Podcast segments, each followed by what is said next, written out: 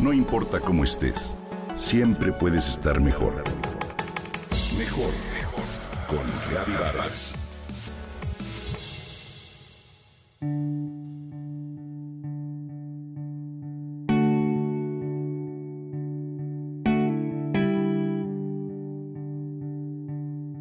Antes le llamábamos flora intestinal. Pero desde hace unos años la biología molecular nos ha permitido saber que es mucho más que eso.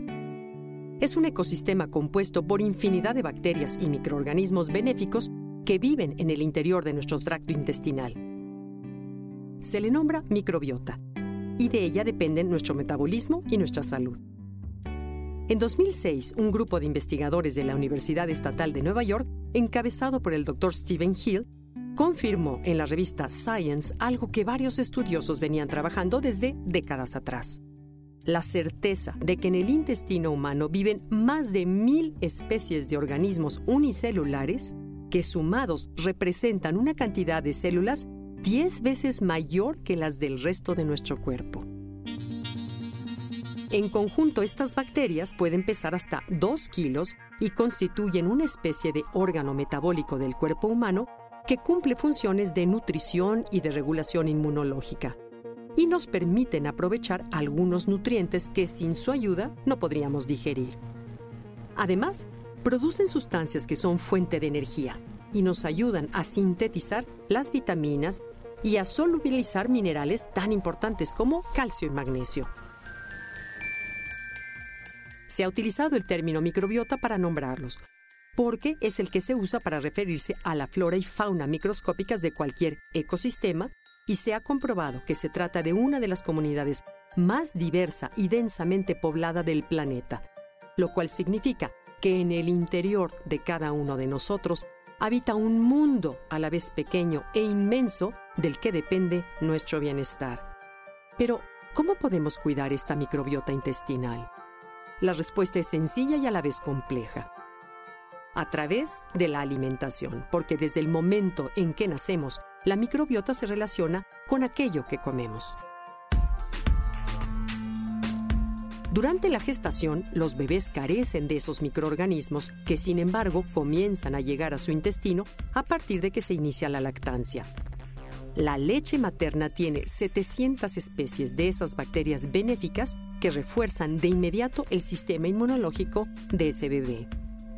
La leche materna es pues un probiótico natural porque aporta bifidobacterias al cuerpo. Y existen también los prebióticos, que son las sustancias que alimentan y enriquecen a la microbiota intestinal. Cada cultura del mundo de manera intuitiva desarrolló alimentos probióticos y prebióticos. En la dieta mexicana, algunos probióticos son los atoles agrios, el tepache, el aguamiel, el pulque y el pozol bebida fermentada de la zona maya. Y contamos con un sinfín de prebióticos naturales como la cebolla, el ajo, la jícama, el jitomate, el plátano, el betabel, las mieles de agave y de abeja y un larguísimo etcétera. Una dieta rica en frutas, verduras, legumbres, tubérculos y leguminosas es la mejor estrategia para mantener la microbiota en buen estado. Y también es fundamental alejarnos de los alimentos industrializados y chatarra y consumir probióticos en forma de lactobacilos cuando seguimos algún tratamiento médico. Se ha abierto un campo inmenso de conocimiento.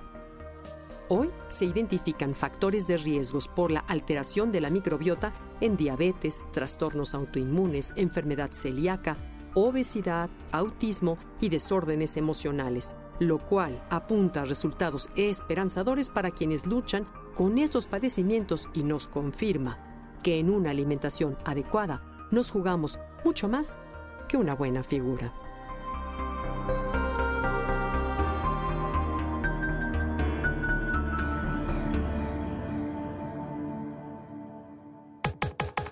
Comenta y comparte a través de Twitter.